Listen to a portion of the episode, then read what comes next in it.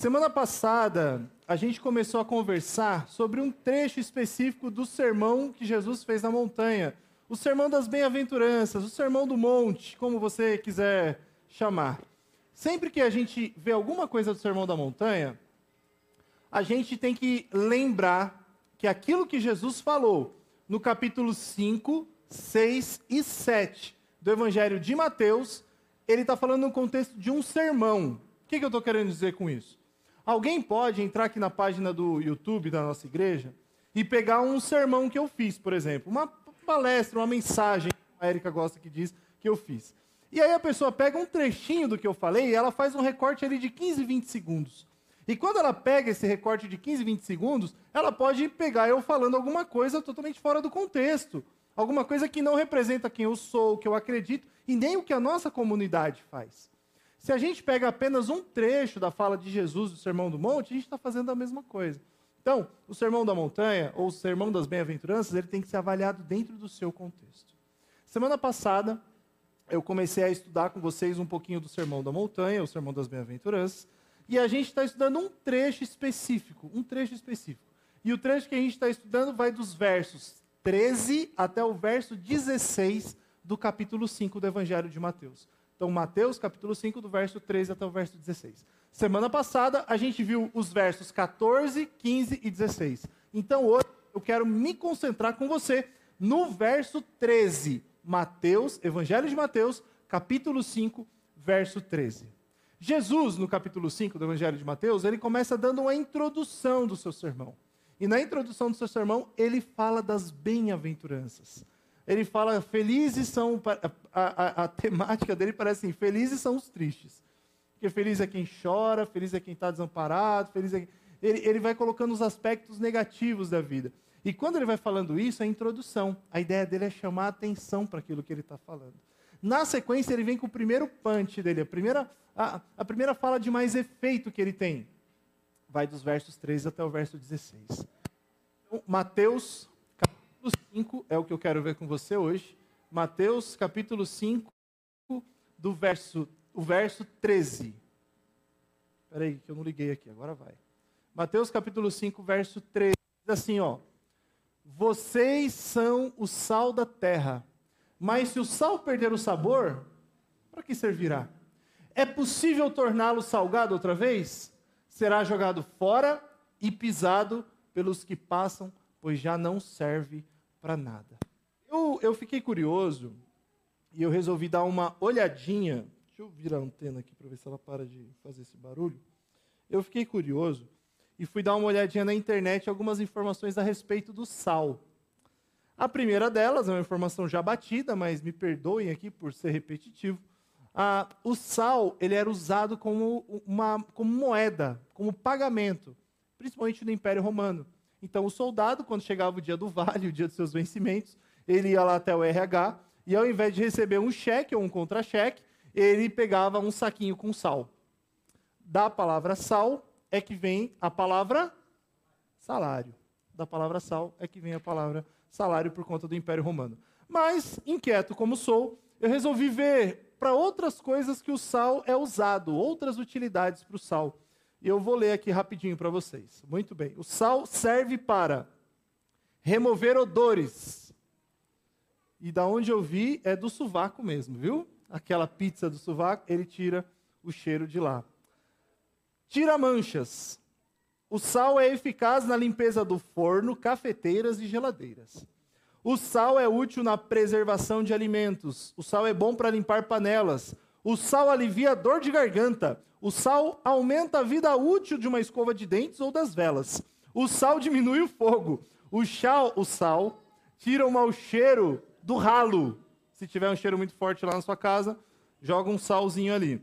O sal realça as cores da roupa. O sal é inimigo das formigas e alivia a picada de insetos. Eu vi a lista do que, que o sal pode fazer, mas eu confesso para vocês que eu não vi como que essas coisas podem acontecer. Se você quer tirar o mau odor da roupa, o realça, você dá uma olhada na internet e vê lá como que faz e testa com as suas roupas. Eu não testei e não estou aconselhando ninguém a fazer também. Beleza? Primeira coisa. Outra coisa que eu vi na internet que o sal é muito usado, não o sal refinado, mas o sal grosso, o sal grosso é muito usado também para fazer simpatia. Tipo, tira olho gordo, não sei o que e tal. Mas se eu não vi, se eu não vi como que faz para tirar o mau cheiro do ralo, imagina ver, né, para tirar a simpatia. Isso que eu não, não olhei mesmo. E eu sugiro que vocês não olhem também como que faz para tirar olho gordo com sal, tá bom? Tem outros caminhos que a fé aconselha a gente para isso. E além de todas essas coisas que eu estou te dizendo, tem uma utilidade para o sal que eu achei extraordinária. O sal, ele tempera comida. Sabiam disso? Na Palestina, nos tempos de Jesus, é, o sal ele era recolhido ao longo da, da margem ou da costa dos mares. Então, ali se juntavam placas de sal. As pessoas que tinham habilidade, que trabalhavam com isso, eles iam até lá, pegavam essas placas, levavam. Essas placas passavam por um processo de purificação para que esse sal pudesse ser usado, porque ele ficava ali ao relento. Então, tinham muitas bactérias, muitas impurezas no sal, e se usasse aquele sal, ele não ia ter o mesmo gosto. Então, ele passava por um processo para que ele fosse purificado. E após purificado, ele finalmente era comercializado. O sal, nesses tempos ou nos tempos bíblicos, ele era utilizado na cozinha como tempero, mas o sal também era usado como a fonte de preservação dos alimentos. Isso até hoje. Em vários lugares, é, lugares geralmente mais remotos, o sal é utilizado para que o alimento dure mais tempo, para que ele não estrague tão rápido. Se você já comeu um charque alguma vez, ou uma carne de sol, ou uma carne seca, você sabe muito bem é, do que, que eu estou falando. Eu morei 10 anos em Brasília, e lá a cultura nordestina é muito forte. E em um dia eu fui comer em algum lugar, e me disseram que ia ter uma picanha de carne de sol. A carne de sol, quando foram me explicar o que, que era, disseram assim: é tipo uma carne seca. A primeira coisa que eu pensei, eu falei: meu, Bruno, estragaram a picanha, né? Imagina. Mas na hora que eu fui comer, gente, era delicioso. Então fica aqui uma dica se você não for vegetariano para você provar. Então eles usavam o sal como maneira de preservar, conservar os alimentos para que eles durassem mais tempo. Sendo assim, se Jesus está dizendo que nós somos o sal da terra, eu já posso conversar com você sobre a primeira função do sal dentro da aplicação que Jesus fez, que é para nós, os cristãos. A primeira aplicação é: eu tenho dever. Olha, presta atenção. Eu não estou dizendo que eu tenho a opção. Eu estou dizendo que eu tenho o dever. É uma obrigação. Eu sou obrigado a ajudar a preservar o mundo, a conservar o mundo, a cuidar das pessoas que estão ao meu redor. É um dever que a gente tem. E aí você pode estar pensando aí, né? Puxa vida. Como é que eu vou conseguir fazer isso? Como é que eu posso ser capaz é, é, de, de, de solucionar um negócio desse? Como é que eu vou poder ajudar ou contribuir a conservar o mundo? É o seguinte: se você olhar ao redor, se você abrir o seu celular em qualquer página da internet, ou se você entrar no YouTube, se você ligar a sua televisão, dependendo dos livros que você encontrar em uma livraria, você vai perceber uma coisa. Eu não sei se você consegue enxergar assim, eu consigo. Eu acredito que o mundo que a gente está vivendo, ele está indo cada vez pior. Então, para dentro do contexto que a gente está falando, eu posso te dizer, é como se o mundo estivesse apodrecendo. A música está podre. Os filmes estão podres. Os programas de TV estão podres. As novelas estão podres. Ah, o comportamento nas escolas está podre. O comportamento entre as famílias e os familiares está podre. O mundo está podre. O mundo está indo de mal a pior. Mas eu queria dar uma, dar uma sugestão para você. Quando você chegou, você recebeu esse guia de estudos, e em alguns momentos eu vou dar uma parada para você preencher, para você escrever, para que fixe melhor na sua mente aquilo que eu gostaria que você aprendesse aqui hoje, ou que você internalizasse para a sua vida hoje. A gente está vivendo em um tempo em que tudo está de mal a pior.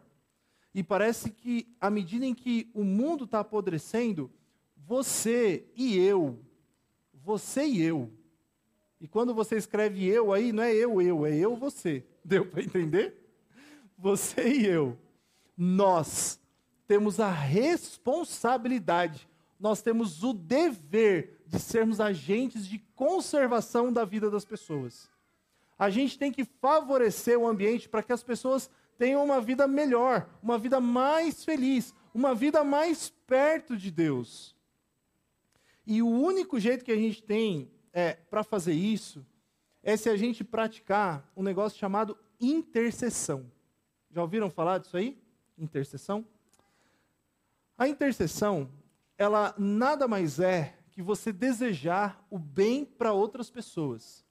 Você quer que as pessoas fiquem bem, que elas sejam felizes no seu casamento, você quer que elas tenham filhos bem educados, você quer que elas tenham um, um emprego, um bom trabalho, uma carreira bem sucedida. Você deseja o bem para outra pessoa. Você intercede por outra pessoa. Você pede a Deus para que essa outra pessoa se dê bem. É claro que quando a gente fala que o mundo está podre, que as coisas estão indo de mal a pior, a gente também é, é, é tentado a se achar um pouco melhor do que os outros. Então presta atenção numa coisa que eu vou te falar. Deus chamou a gente para ser sal, mas não sal grosso. Por que não sal grosso? Porque o grosso é aquele que, que fala, que maltrata, sabe? Uma pessoa meio áspera, não é assim que a gente fala? Nossa, esse cara é muito grosso, não é assim que a gente fala? Deus não te chamou para ser um sal grosso. Deus te chamou para ser um sal o quê? Refinado. com educação. Fazer diferença na vida das pessoas com gentileza, com bondade, com amor. O tempero do sal do que Cristo coloca na gente, para a gente ter condição de espalhar isso para outras pessoas, é o tempero do amor. É o amor. Não é o tempero da imposição. Não é o tempero da minha vontade contra a sua. Parece que hoje a gente está vivendo num tempo que assim, ó, ou você concorda comigo, ou você é burro. Não é assim? Se você acha que eu estou errado, é porque você é burro. Você tem que estudar mais, você tem que ler mais, você tem que se informar mais. Será que é isso mesmo?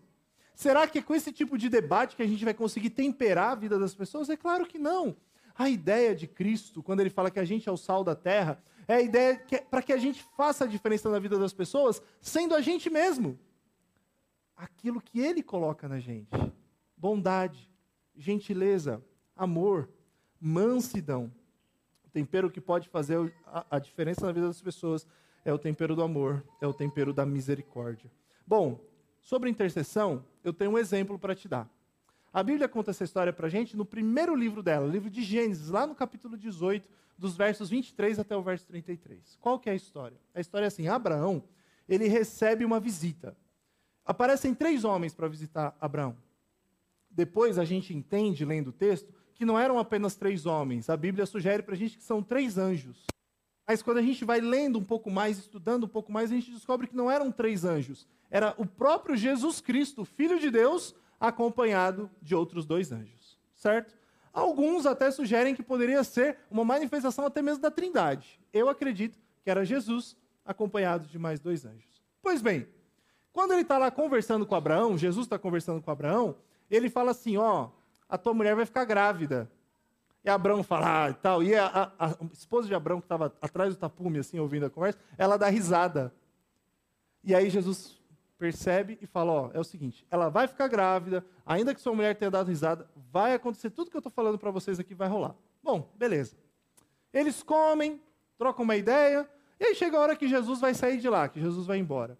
Quando Jesus está saindo de lá, ele fala assim, ó oh, Abraão, eu estou indo ali para umas duas cidades, Sodoma e Gomorra. Eu vou para essas duas cidades.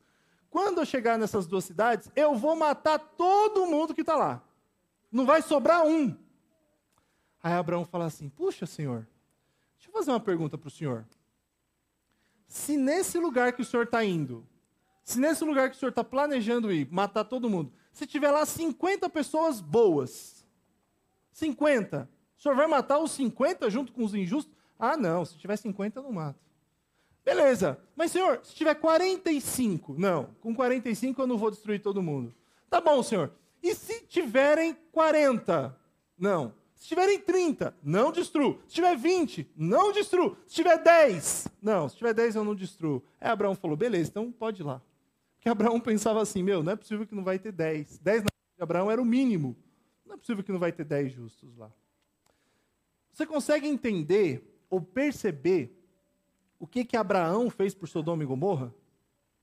Ele intercedeu. O que, que significa interceder, então, de maneira prática? Vou te dar um exemplo.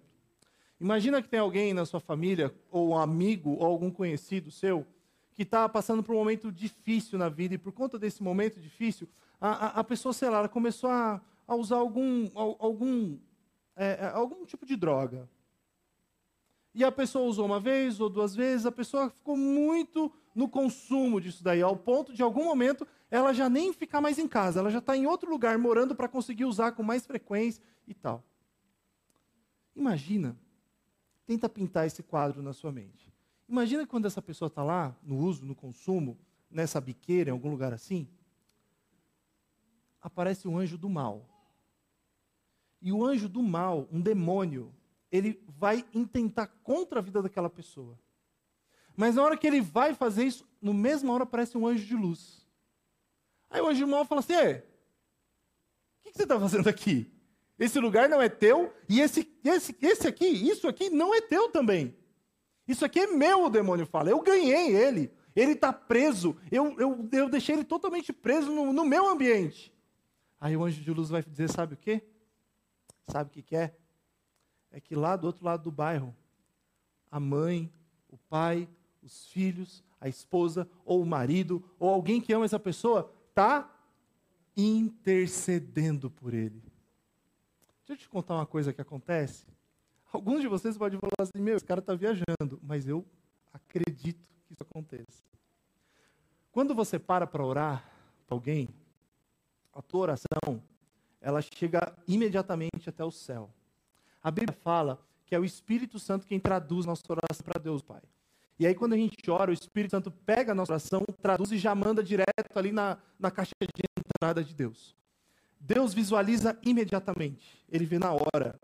E na hora que ele vê ali a mensagem da tua oração, ele dá na mesma hora uma ordem para um anjo. E esse anjo sai de onde ele está, ele vem atravessando e entra aqui no nosso planeta, chega na onde você, ou por quem você orou, e ele protege essa pessoa, ele abençoa essa pessoa. Para ficar ainda mais é, lúdico, quem sabe para você, você consegue imaginar que esse anjo chega e ele abre as suas asas assim, ó, e protege a pessoa por quem você está intercedendo. Todas as vezes que você escolher orar por alguém, Deus vai abençoar e vai proteger aquela pessoa. Eu tenho inúmeras histórias para contar para você de pessoas que foram protegidas pela oração. Então, primeiro caminho para você ser o sal da terra, interceda. Ore em favor de alguém, ou ore por alguém.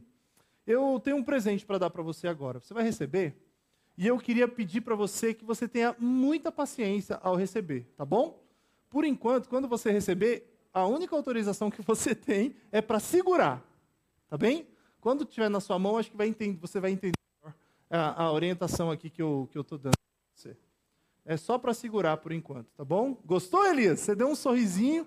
Não, ah, é, Kátia, segura. Calma, paciência. Vamos lá. É para você segurar.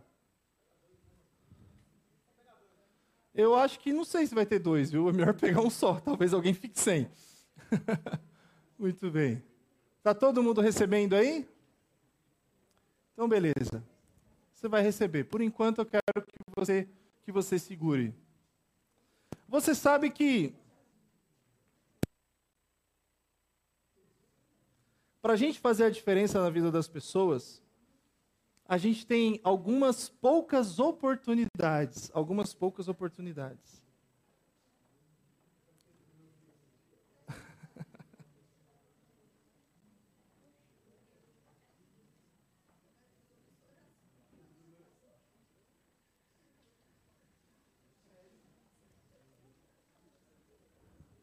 Todo mundo recebeu? Quase. Vamos lá. Bom, por favor, pode ficar à vontade. Pode provar. Eu queria que você provasse. Vamos lá, experimenta. Me diz se está muito gostoso ou está pouco gostoso. Ah, é verdade. Tá bom sem sal mesmo? É. Comer pipoca sem sal é meio sem graça, não é?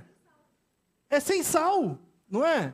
Então tá bom, então eu vou dar um presente para você agora na sequência, tá bom? Vamos lá, vamos distribuir. Érica, acho que não, eu ia falar para fazer aleluia, assim, sabe, jogar tudo para cima. Você vai receber aí agora. Se você quiser, divide, pode colocar. Eu, eu queria que você temperasse. Não come todo. A não ser que você goste de pipoca sem sal. Aí fica à vontade, pode comer tudo. Mas se você gosta dela com sal, eu quero dar um pouquinho de sal para você, para a gente fazer essa experiência gastronômica juntos aqui agora. Pode temperar aí a sua pipoca. Repare enquanto você está temperando em algumas coisas, em alguns detalhes.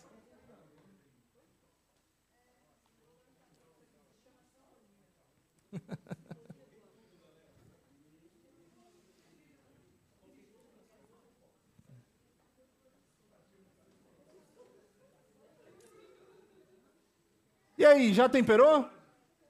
É? Melhorou? O sal tá bom?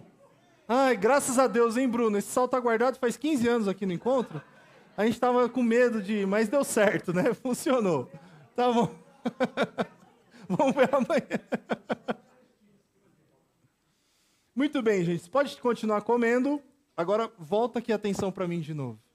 Semana passada, a gente conversou sobre sermos a luz do mundo. Lembra? Para que serve a luz? Para iluminar, certo? Uma luz que não ilumina, uma luz que não brilha, tem sentido? Nenhum. A luz foi feita para brilhar. Pois bem, hoje eu estou falando com vocês sobre o sal. Para que serve o sal? Para temperar. A gente está conversando sobre isso agora. O sal serve para temperar. Olha dentro do seu pacotinho se ainda alguma pipoca, ou tenta lembrar de quando você jogou. Quando você jogou o sal ali dentro, o que aconteceu com o sal? Você continuou vendo o sal dentro do saquinho quando você jogou ele na pipoca? Quando você cozinha em casa, todo mundo aqui eu imagino que sejam, ótimos, sejam todos ótimos cozinheiros e cozinheiras. Imagina que quando você está cozinhando, você joga o sal na comida. O que acontece com o sal? ele some. Só que se você colocar muito sal, que, que acontece com o sal? Com a comida, perdão. Queridos amigos e amigas que vieram aqui hoje, Jesus falou assim: Você é a luz do mundo. Você foi feito para brilhar. Mas não é para brilhar para chamar a atenção para você mesmo. A ideia, por isso eu falei no começo que é um contexto do sermão. Jesus ele fala assim: você é o sal da terra. Eu estou espalhando você pela terra. As pessoas podem nem saber que você está lá. As pessoas podem nem perceber que você está lá. Mas pelo simples fato de você estar aonde eu mando você, Deus diz, ali você já faz a diferença. Pelo simples fato de você estar, pelo simples possibilidade que você dá para Deus te usar, para Deus usar você para abençoar a vida de alguém. Agora, assim como eu disse do sal, eu queria que você se lembrasse de uma coisa muito, mas muito importante. O sal na comida é ótimo até certo ponto. Se você está sendo muito sal na vida das pessoas, é possível que você não esteja abençoando a vida de muita gente. É possível até que você esteja repelindo as pessoas de perto de você. Eu adoro, quando a gente vai comer lá em casa, eu adoro fazer molho de tomate. Porque é tão fácil de fazer do jeito que me ensinaram. E é fácil mesmo, vou até te ensinar agora para você ver como é fácil. Só precisa pegar os tomates, você vai abrir o tomate ao meio, vai limpar a, a, aquela partezinha verdinha, sabe? Você tira. E aí você joga dentro do liquidificador. Não precisa pôr água, não precisa pôr nada.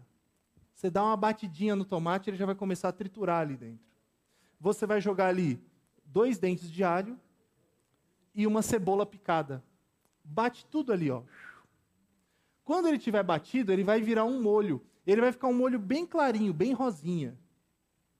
Se você gosta dele mais escuro, depois que ele estiver pronto, você põe numa panela e ferve. Aí ele vai ficando vermelho mais escuro.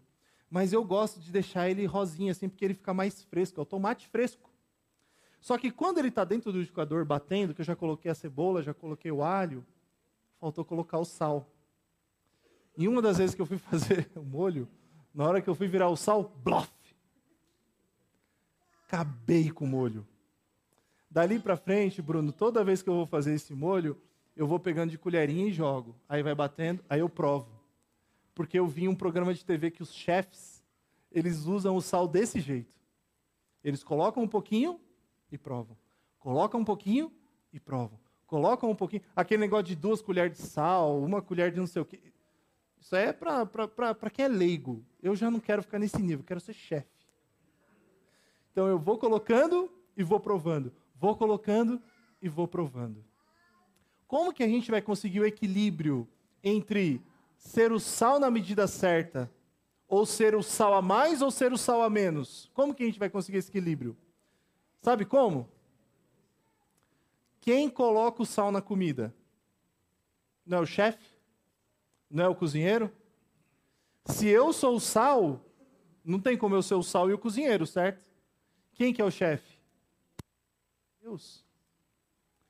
Peça para Deus a sabedoria, para Ele dosar você na vida de alguém, para fazer a diferença na vida dessa pessoa, para abençoar a vida dessa pessoa, para contribuir para o desenvolvimento dessa pessoa. E aí eu fiquei pensando, enquanto é, eu escrevia isso daqui, eu fiquei pensando, eu falei, puxa, e se alguém estiver sentado ali me ouvindo e fala assim, será, será que eu sou capaz de fazer isso? Escreve aí. Será que eu sou capaz de fazer isso? Será que eu tenho condição de fazer isso? Olha, deixa eu te dizer uma coisa.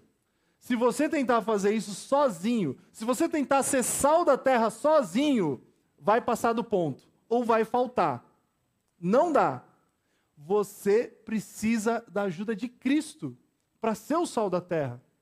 Sem Cristo você não é sal. Sem Cristo você não faz diferença. Sem Cristo você não vai conseguir ajudar, abençoar a vida das pessoas. Por isso eu já vou te falar o que você vai escrever agora aí na sequência. Já fica aí com a caneta na mão, eu já vou te falar a próxima. Olha lá. O cristão sem Cristo é o quê? É um sal sem sabor. O cristão sem Cristo é sal sem sabor. Ele perde o seu propósito. A gente tem algumas perguntas que a nossa sociedade atualmente tem feito repetido. Vamos lá. Primeira pergunta que as pessoas têm feito bastante atualmente é a seguinte, ó: Quem sou eu? Quem sou eu? Segunda pergunta hoje que as pessoas fazem bastante, sabe qual é? Qual o meu propósito? Para que, que eu existo? Para que, que eu vim para esse mundo? Como que eu posso contribuir? Por que, que eu estou aqui agora? Terceira pergunta que as pessoas é, fazem bastante no, no, tempo agora que a gente que a gente está vivendo. Para onde eu vou depois? Quem sou eu? Qual o meu propósito? E para onde eu vou? Apenas nesses versos, do verso 13 até o verso 16, mas apenas no verso 13 eu consigo encontrar a resposta para cada uma dessas perguntas. Quem sou eu? Qual o meu propósito? E para onde eu vou? E eu quero me encaminhar para responder essas perguntas para você, ou junto de você agora. Naquela região em que Jesus vivia, onde ele contou o sermão da montanha, a, a, ali na Palestina, não fazia frio na maior parte do ano, mas quando chegava a parte mais severa do inverno, chegava até mesmo a nevar. Não era uma neve tipo dessas que a gente vê nos filmes da Europa, dos Estados Unidos. Não era uma neve de vários dias. Era uma neve de um dia. Normalmente dois dias. Quando o inverno era muito rigoroso, três dias. Mas o pátio do templo, onde as pessoas assistiam, era um pátio feito de mármore. E quando vinha essa neve, essa neve ficava sob o mármore, tornava aquele ambiente muito perigoso, porque era muito fácil de escorregar. Dentro do templo, os levitas, eles usavam o sal dentro de vários serviços religiosos que eles faziam ali. E eles estocavam muito sal. Só que se esse sal ficasse em um lugar onde tinha pouca luz do sol, onde tinha muita umidade, o sal perdia o sabor, ficava insípido não tinha mais proveito. O sal perdia o seu propósito. Que, que eles faziam com esse sal? Eles não jogavam fora. Eles pegavam esse sal sem sabor e estocavam em um outro canto do templo. Para que quando chegasse a época do inverno, eles usassem esse sal para jogar na neve que se fazia ali. E quando a gente joga sal na neve, vocês já devem ter visto isso, o que acontece? Ela derrete. Jesus, o que ele está dizendo no verso que a gente leu é o seguinte: se o sal perde o seu propósito, e qual que era o propósito do sal que Jesus fala? É para preservar e para temperar, certo? Preserva o alimento ou tempera o alimento. De um jeito ou de outro, aquele sal ele ia para comida e a gente usa para comer, vem para a nossa boca. Quando ele perde o seu propósito, ele ia para o chão. Olha o símbolo que Jesus está dando. Ele sai da boca das pessoas e vai para a sola do calçado das pessoas. Se você já viu pessoalmente ou já viu imagens, você sabe que quando o sal é jogado na neve, aquela neve derrete, as pessoas começam a caminhar por aquele lugar.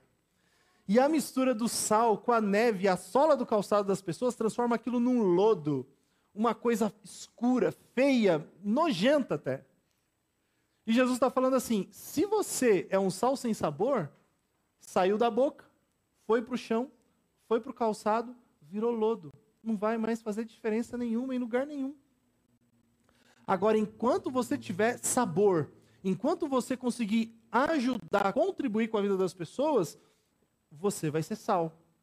E eu vou poder te usar, eu vou poder te abençoar. Então, respondendo as perguntas: quem sou eu? Quem sou eu? Pastor? Marido da Carol? O pai do Luca e do Léo? Paulista? Quem sou eu? Eu sou o sal da terra. Eu sou o sal da terra. Jesus está me dizendo isso. Eu sou a luz do mundo. Jesus está dizendo isso. E você pode acreditar nisso também. Você, ele disse, é a luz do mundo. Você é o sal da terra. Qual o meu propósito? Para que, que eu vim para esse mundo aqui? Casar? Ter filhos? Ter uma profissão? Pagar boleto? Tentar comprar alguma coisa, progredir na vida, ter uma carreira. Qual é o meu propósito? O meu propósito é temperar a vida das pessoas. O meu propósito é iluminar esse mundo. O meu propósito é fazer a diferença.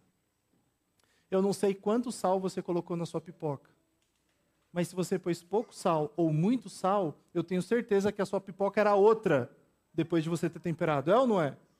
É isso que Jesus está querendo dizer. Não importa a escuridão. Lembra que a gente conversou semana passada? Não importa a escuridão. O menor facho de luz, fecho de luz que você acende já ilumina, já faz toda a diferença naquele lugar. É isso que Jesus está falando. Ele está falando para os seus discípulos assim, gente, eu quero que vocês façam diferença na vida das pessoas. A vida das pessoas não pode continuar igual depois que elas tiverem um encontro com você. Eu sou a luz do mundo. Eu sou o sal da terra. O meu propósito é iluminar esse mundo. O meu propósito é temperar esse mundo, é fazer a diferença nesse mundo. Para onde eu vou? É a terceira pergunta.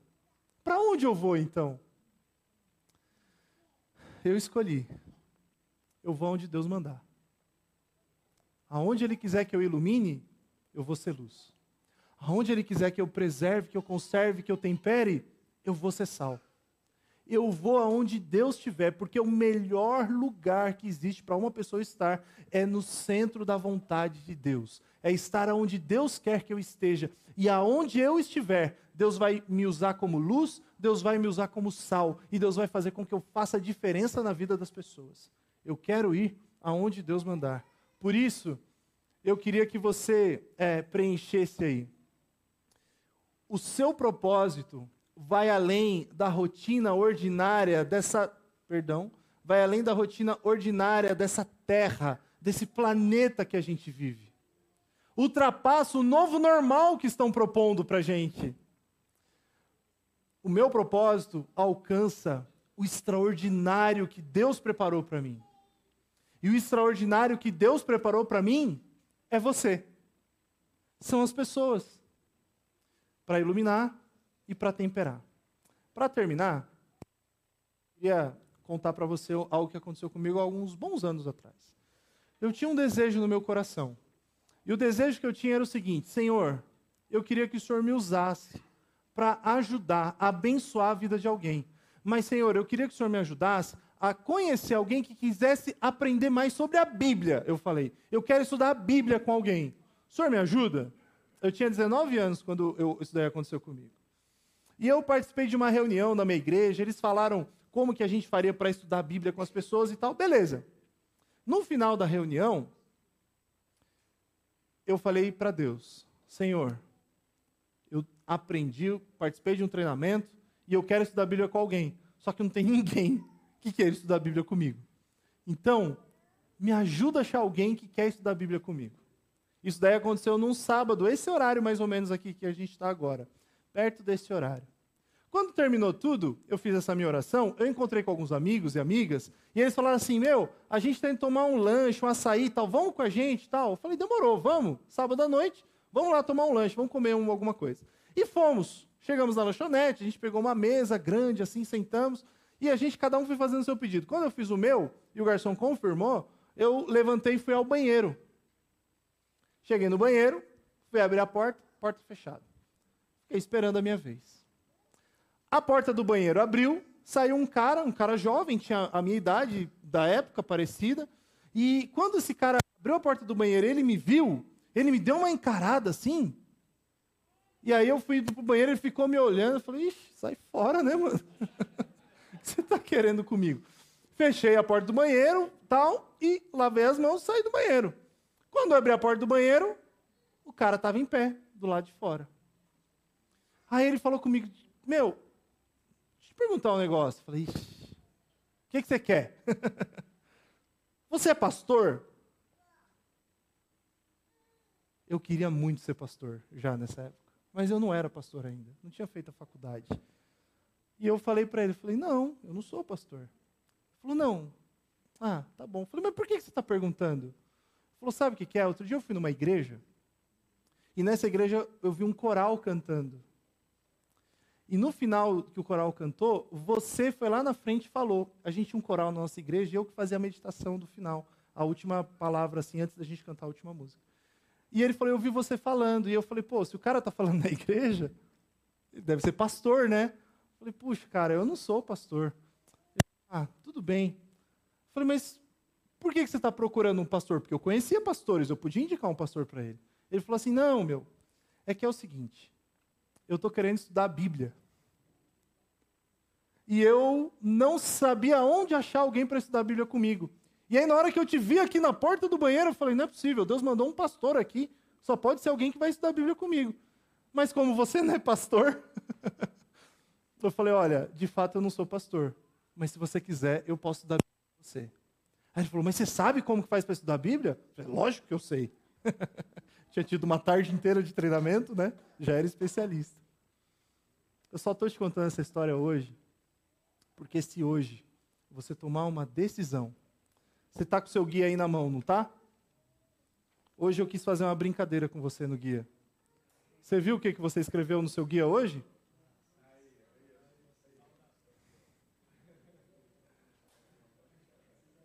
Se você, se você quiser ser de fato o sal da terra, como você escreveu aí no seu guia hoje, eu sou o sal da terra.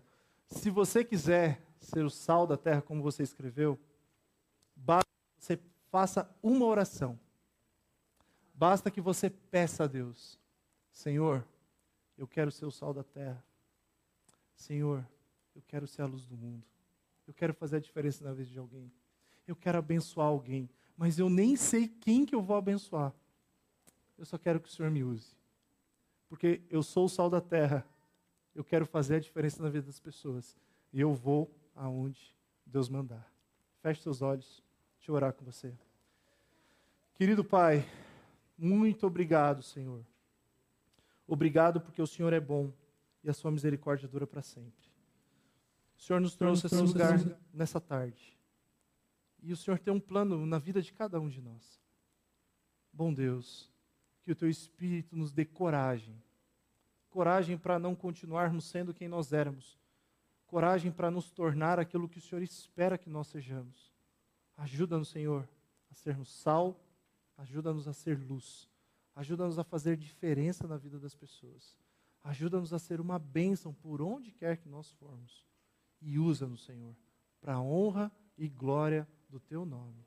Perdoa os nossos pecados e nos colocamos em tuas mãos.